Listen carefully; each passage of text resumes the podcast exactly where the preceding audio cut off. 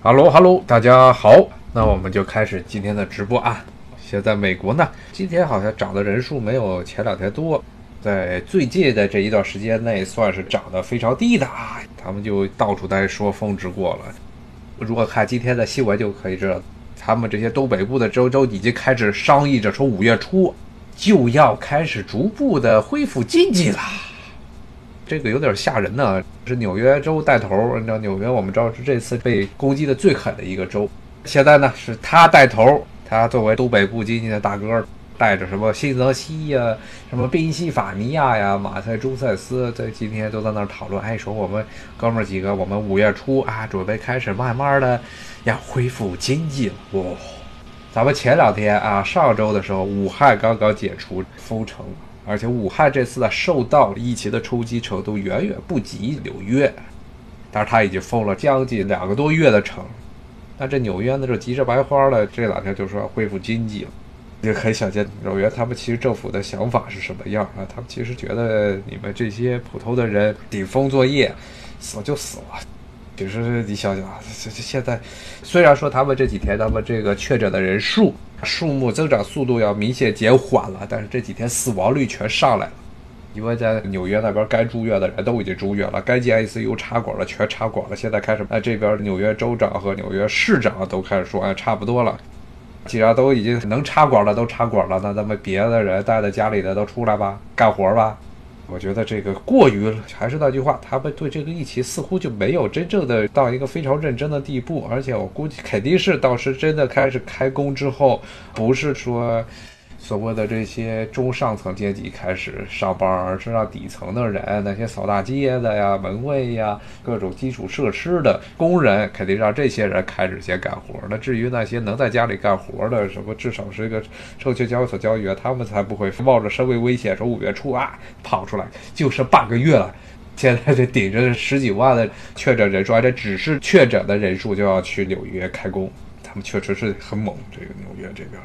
但是呢，但是你看看德国呀，德国这个他的死亡现在呢，甚至比中国人还少。所以你只要是真正的认真做准备，抛弃那些不考虑那些所谓的轻症啊，没有被检测出来，但其实所有国家都存在这个情况，所以也不是一个特例。如果抛弃这一点的话，其实德国是在这一块做的已经算是非常好了。当然，他没有控制住疫情的扩散，这是他们的一个问题。他们人均的每百万人的感染人数还是很多，但是死亡是明显远远的低于法国、意大利、西班牙、美国还有英国。英国现在是非常吓人了，英国这种死亡率呢，主要想到的就是原来十七世纪啊、十八世纪的时候，他们欧洲人打仗，欧洲人那时候怎么打仗呢？如果大家看过那一段时间的纪录片呀或者电影都知道，当时一个俗语叫排队枪毙。当时的枪不是很准，当时已经进入了热兵器时代，当时枪的准头特别差。当时怎么打呢？就两边，比如说英国啊和法国啊，两边各排长长的一队人，举着枪对着对方，大概是在枪支的射程之内开始对轰，就站着那儿排好队，啪打一枪，啪再打枪，你打我一阵儿，我打你一阵儿，然后就有一俗语就叫排队枪毙啊，这是排队等着死。这个东西就是看谁士气先崩了，啊，谁受不了了，疯了，看谁先死的多，然后那一边的人跑了，你这边就赢了，基本上就是这么一种情况。说句不好听的，就是不把步兵当人看，反正这个军官都是在后边拿着一个望远镜啊，那个时候望远镜已经出现了，躲在后边拿着望远镜，骑着高头大马在那看，前面的这些步兵呢，就是排成两队儿，你打我一轮，我打你一轮，而且还要冒着炮弹。倒是一个炮弹炸过来，把这个线列兵队，它叫 line infantry，像英语就叫做线列兵啊，它就是一排成一排吧。当时一炮弹炸过来，直接就炸没了啊！当时就是这么打。所以看到这种死亡率，特别是像英国呀，包括他之前说什么群体免疫，我现在突然想起来，应该是跟那个时候的打仗实际上是差不多的。即使躲在后头，也不一定能够有。安全，你说这鲍里斯同志他也这中彩了啊！但是这两天终于出来了，好像我看他照片上现在是人形非常憔悴。但是呢，相对于他来说，他至少还能有一个 ICU 的病房来住，而且第一时间就可以住，可以不用等。别的人呢，那就真的说不准了。就看英国的这个死亡率，你就知道他肯定是病房已经全爆满了。其实说实话啊，咱们先不说美国，像英国这种不把人当人看的是有传统的。到了一战的时候，他们还这么搞，因为一战的时候，你看从十七世纪的后半叶，欧洲的战场上逐渐的冷兵器被排除，当时是出现了刺刀，不再需要长矛了，逐渐都全面的热兵器化之后呢。大概是这么两三百年呢，欧洲的战场都是这种先列兵啊，两边排着队，排队枪毙，啪，你打我，我打你。到了一战的时候，一战的时候呢，当时很多国家，包括英国这个国家，英国这个国家，别看它海军实力非常强，它的陆军是非常的啊愚蠢。当时好像是威灵顿公爵，我记得是他，当时带着这个英国陆军在滑铁卢上扛过了。拿破仑的骑兵冲击的，威灵顿他就说过，说英国陆军应该被英国海军当做炮弹，从英国海军的船的大炮中轰出去，就意思说这个英国的陆军实在是不值一提。当时主要的原因就是英国的将领啊，对这些士兵非常的冷淡，基本上把士兵当人看。然后当时一战的时候。之前因为是现列兵的时代呢，是之前的两百年，是因为枪头啊，枪的准心非常差，你打十枪能够打中一枪就已经很不错了，所以当时要集火，大家一起开枪。争取把对方多打死几个人，对方就疯了，就不行了，就要逃跑了。但是呢，到了一战的时候，整个技术随着这工业革命的到来啊，包括各种来福枪啊，包括机关枪都已经出现了。当时呢，而且枪头的准心远远的高于以前了。那个时候呢英国人还是搞这种排队冲击，所以呢，当时有一战的时候经典的战役，像索姆河，大家可能看一战的那些，好像高中历史教材吧。主要讲的凡尔登之战，凡尔登是德国打法国，但是同时期呢还有个索姆河战役，索姆河战役是主要是英国是带头，他是法国人认为英国人老是游而不击啊，打得很挫啊，而且法国人一直觉得英国人的陆军太差，当时这英国觉得为了向法国人证明自己是有勇气的，呃，英国的将领就把自己的队伍全部都派到前线去进行死亡冲击。死亡冲锋啊！基本上当时真的是有去无回，绝大部分英国的远征军当时往德军的战壕那冲的人全死了啊！有一个电影啊，就前不久这一九一七讲那个一战时候电影，那个时候已经是属于战争的后期了。一九一七年已经战争的快到结束的时候了。当时呢，英国很多的这些将领的思想一直都是一个样，就把这人就往前面冲就完了，让这些士兵真的是去顶德军的机关枪的枪眼。结果造成了后来一战之后，英国大批的一代人全死光了，要不就变残废了。这也是后来。英国包括法国为什么二战的时候不愿意跟德国在正面战场上打太多的原因？他们觉得不想把自己的人再弄上去，因为当时受到了严重的心灵上的创伤啊和肉体上的创伤。像法国很多的大学，把他们那些著名的大学，什么巴黎高师啊，什么巴黎大学、索邦大学这里面的那些大学生啊，好多数学家呀、物理学家，全部都抓壮丁，弄到那个前线去堵枪眼，就全死光了。那英国是最典型的，啊，所以呢，那到这就是这一次的群体免疫，我觉得这个真的是很有英国特色，非常有英国特色。当然，从另外角度来说，美国这边也是有美国特色，其实美国也是处于一个摇摆不定。看今天的新闻也是，特朗普好像疫情刚出来的时候还问过能不能搞所谓的群体免疫，当然后来还是决定回心转意，不准再搞这个东西了。但是现在呢，美国这几天的情况是，他这边的新闻媒体一直在造势，说这过了拐点。今天的最大的新闻全部都是说东海岸和西海岸的州长们都一起开会，准备要重开经济。美国历史上经历过这么大的传染病呢，其实美国这个国家说实在的，它就是靠传染病建国的。之前的几次直播中，好像跟大家稍微也讲过一点，就说美国这个国家建国的时候的一个情况。因为这个整个美洲大陆啊，它因为长时间的和旧大陆，也就欧亚大陆是隔绝的，这地方很多的传染病，早期的这些印第安土著啊，他们从北亚、东北亚来到这美洲大陆的时候，他们身上带着那些很多的传染病都已经消失了。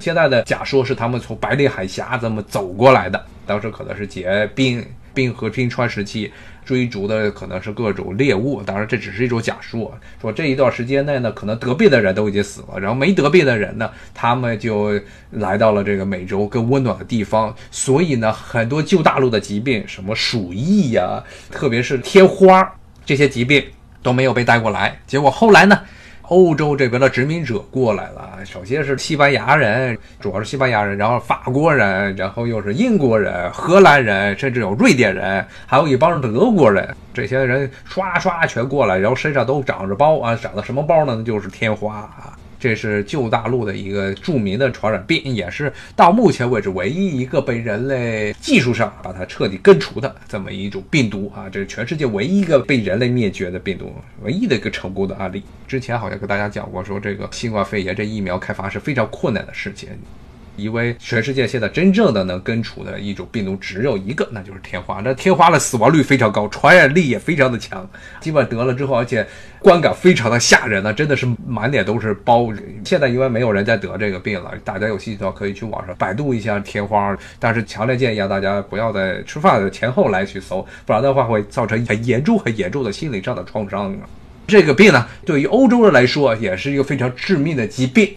但是呢，对于印第安人来说就更加惨，他们基本上因为没有任何的抵抗能力。欧洲人呢，他们经常得有部分的，你可以称之为群体免疫的效果，但是呢，他这个群体免疫一直没有得到广泛的普及。但是呢，对于印第安人来说就非常的悲惨，一得真的是整村整村的人就死的差不多了。像当时北美地区纽约这一带，纽约呀，包括纽约上州那一带的印第安人呢，当时是被荷兰人带过来的天花传染，当时死亡率高达百分之九十。当时的这个描述非常吓人，说这些荷兰人他们有一些去印第安人的村里看，村里全堆满的都不是活人，都是尸体。然后那些病人都躺在草席上，还不能动，它一动，咔，它要是仰躺着一动，它那皮就掉下来了，因为它皮都粘在这个草席上，特别吓人。这也是导致了后来印第安人大批量的死亡，所以根本没有能力去对抗西方殖民者，这就跟非洲形成了一个鲜明的对比。非洲那一边一直到十九世纪中叶为止啊，西方的殖民者一直没有办法。征服撒哈拉以南的非洲，一方面是他们当地的气候啊比较恶劣，也都是热带地区。但是其实美洲也很大一部分是热带地区，疾病丛生。但是很重要一点就是，非洲和欧亚大陆是连在一起的，所以得的病，大家尤其是常见的那些病都是一样的。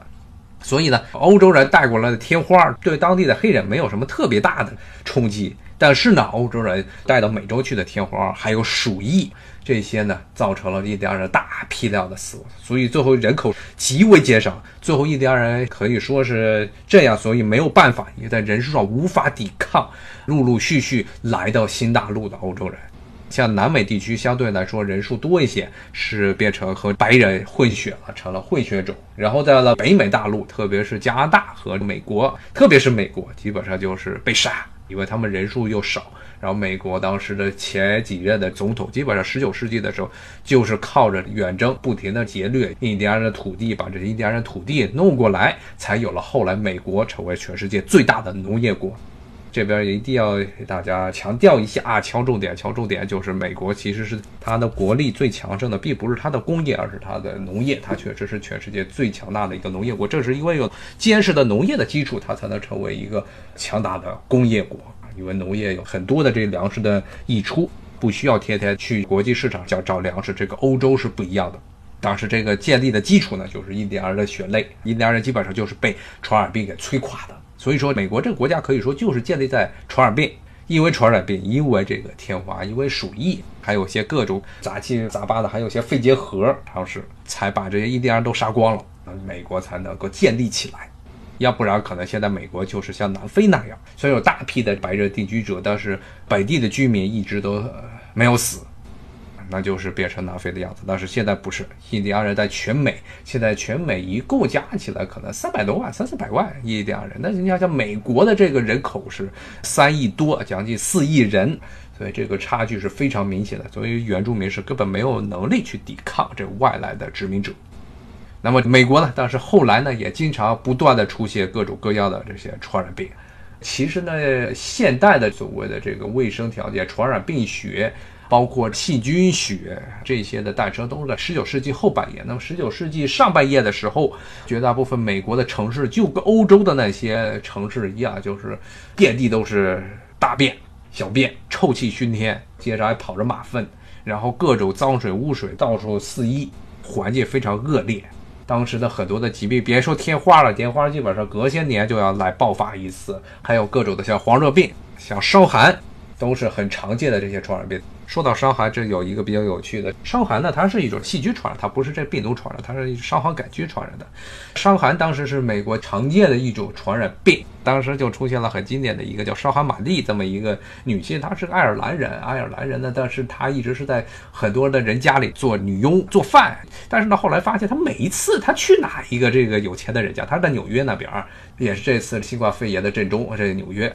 当时伤寒玛丽同志呢，他是爱尔兰移民，也没多少钱，就去给人家做饭。一做饭，人家就得伤寒；一做饭，他就人得伤寒。最后，这警察发现，哎，怎么这么多人得伤寒呢？最后进行了一些这个探案分析，发现，哎，都是有一个叫玛丽的这么一个女的去那儿做过女仆啊，做过饭，然后大家就全完蛋了，就把她抓起来了。抓起来发现她一点事儿都没有，没有出现任何的伤寒的这症状，这就是典型的一个无症状感染者。就跟现在咱们老说的无症状感染者是一样的，他伤风感染一就是没有任何的症状。表面看起来很健康，然后后来纽约政府就威胁说，你可以出门，但是你不准再去做女仆，不准做这些佣人，尤其是跟食物接触的东西，他不准做。当时呢，这玛丽同志呢，他除了去做饭，他不会干别的，所以他又隐姓埋名，又换了个名字，又到处去做饭。一做饭啊，又是那一富贵人家，特别是当时好多都是在纽约的，好像长岛啊，还有一些上东区那些有钱人住的地方，得起伤寒来了。最后一看，又是哎呦，你怎么还换了个名字？不叫玛丽了，我也忘了他叫什么名了。最后呢，这个纽约市政府以为估计也是被这些富人要求，然后就必须得把他彻底的关起来，就把他关在了纽约的哈德逊湾的一个岛上。他就在那个岛上的医院里一直待着，他死亡。他不是因为伤寒而死的，但是他死了之后，后来对他的尸体进行解剖，发现他的大脑中有确实存在了大量的伤寒杆菌，所以他就是一个很典型的无症状细菌携带者。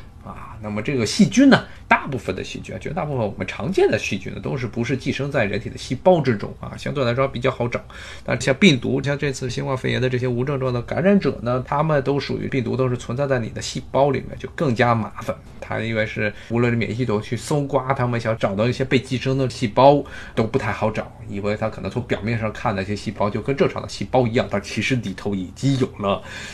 啊，病毒的 RNA 啊，它的核酸物质在里头，不知道什么时候啪就开始爆发了，就开始造这些小的病毒宝宝啊，不能叫病毒宝宝，病毒颗粒了。呃，后来呢，包括美国，这是因为它经常经常因为卫生条件的原因，还有包括当时像纽约这样大城市啊，因为人口众多，生活环境一直到现在为止都算是比较恶劣，在美国的各大城市它算是最差的，人挤人，呃地上又脏，所以经常是很多的天花。都是在那地方爆发的，包括后来的这小麻痹症，那么也促使了美国人要不断的开发疫苗。天花疫苗不是在美国开发的，但是呢，制备工艺是在美国这边完善的。包括呢，当时正是因为对天花疫苗当时在制取过程中出现的一些地方上制取的问题，后来促使了美国联邦政府要规格化制药流程，队伍的药物部的制造要进行批准，也就是后来美国鼎鼎有名的 FDA。食物与药品监管局的前身，当时因为天花有一次，他们用牛痘来制备天花疫苗的时候出了问题，造成了大量的人感染。这是 FDA 从那个时候开始出现。还有另外一个著名的，就是这小儿麻痹症。小儿麻痹症呢，是美国人，其实是在美国的移民们，一个是波兰人，还有一个是德国人吧，德国裔的移民，他们来到美国之后。开发出的小儿麻痹症的疫苗，因为小儿麻痹症呢，它不属于特别穷的穷人的疾病，它属于一般是中产阶级的疾病，中上层的疾病。因为这个病呢，很大程度上是小的时候，如果你没有低剂量的暴露在小儿麻痹症环境中，这是一种病毒，如果没有被暴露在外面呢，就无法形成自身免疫。那么呢，等你稍微大一点之后，特别是那些有钱人家小孩呢，一般出生之后不会在外面那个野地子玩，不是野孩子，所以一旦呢，比如说有什么机会呢，触及到了这些肮脏的地方，它就很有可能会造成急性的感染，然后呢。最严重的地方就会造成脊椎的损坏、脊髓的损坏、神经系统的损坏，甚至是一辈子都要待在一个铁肺之中。当时对这些有钱人来说的冲击很大，一辈子都不能动了。所以后来啊，罗斯福啊，罗斯福他们现在当然有种争议，说罗斯福是不是小儿麻痹症？有人说他可能不是，是其他的疾病，或者是先天的自身免疫系统的疾病。但是现在没有一个确切的证据，因为当时候那都是一百年前了。虽然有一部分的这医学档案，但是没有直接的这些微生物方面。的证据啊。当时说有一种说法，就是这位罗斯福，他三十来岁的时候有一次郊游，说一下子就发高烧，然后就瘫了，下腿没有知觉了，很像是小麻痹症的症状。当然，现在有一些假说。不过呢，当时是一九四零年代的时候，坐在轮椅上的·罗斯福小罗斯福总统是让美国人深刻的认识到了小麻痹症是多么恐怖的东西，所以后来就花了好多年，从五十年代的时候开发出了两种疫苗，一种是灭活疫苗，一种是减毒疫苗。这两种疫苗后来就也普及到了全世界。到现在为止，除了一些南亚地区。巴基斯坦好像还有这个小麻痹症，和缅甸我忘了有没有，印度好像还有。这点是上回跟大家说的，真的是现在印度，特别是印度农村的这个卫生条件，真的是跟撒哈拉以南非洲很多地方很像，甚至还不如那些地方。像小麻痹症是个典型的例子，绝大部分地方，包括中国都已经灭绝不存在了，美国也是彻底的不存在了。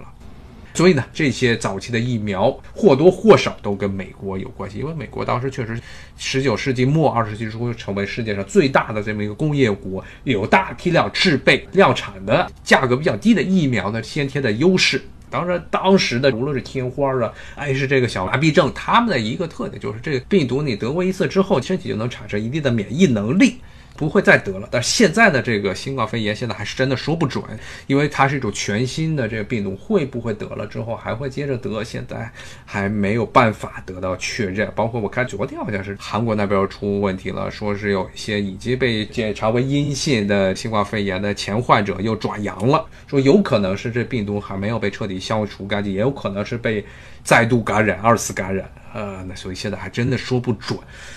那新冠肺炎这种冠状病毒，它能不能够通过疫苗的办法来根除啊？确实是啊，还是那句话，新冠肺炎 COVID 杠十九这种病毒，可能是人类在这一百多年来见过的最狡猾、最狡猾的一个病毒。它的危险程度比 SARS 要高，可能是能真的是这赶上了当时的西班牙流感，其实是美国人最早爆发的这种流感，当时的那个流感。顺便说一下，一九一九年的那个流感是非常恐怖的事情，而且它的死亡率呢，因为当时的统计数据，现在明面上的死亡率可能是百分之二，但是由于当时死亡的人数太多，很多政府的当时都还不是数字化，所以很多的数据无法统计上来，特别是乡村里死了就死了，就现在有的估计死亡率可能是要再乘以一个数量级，可能百分之二十。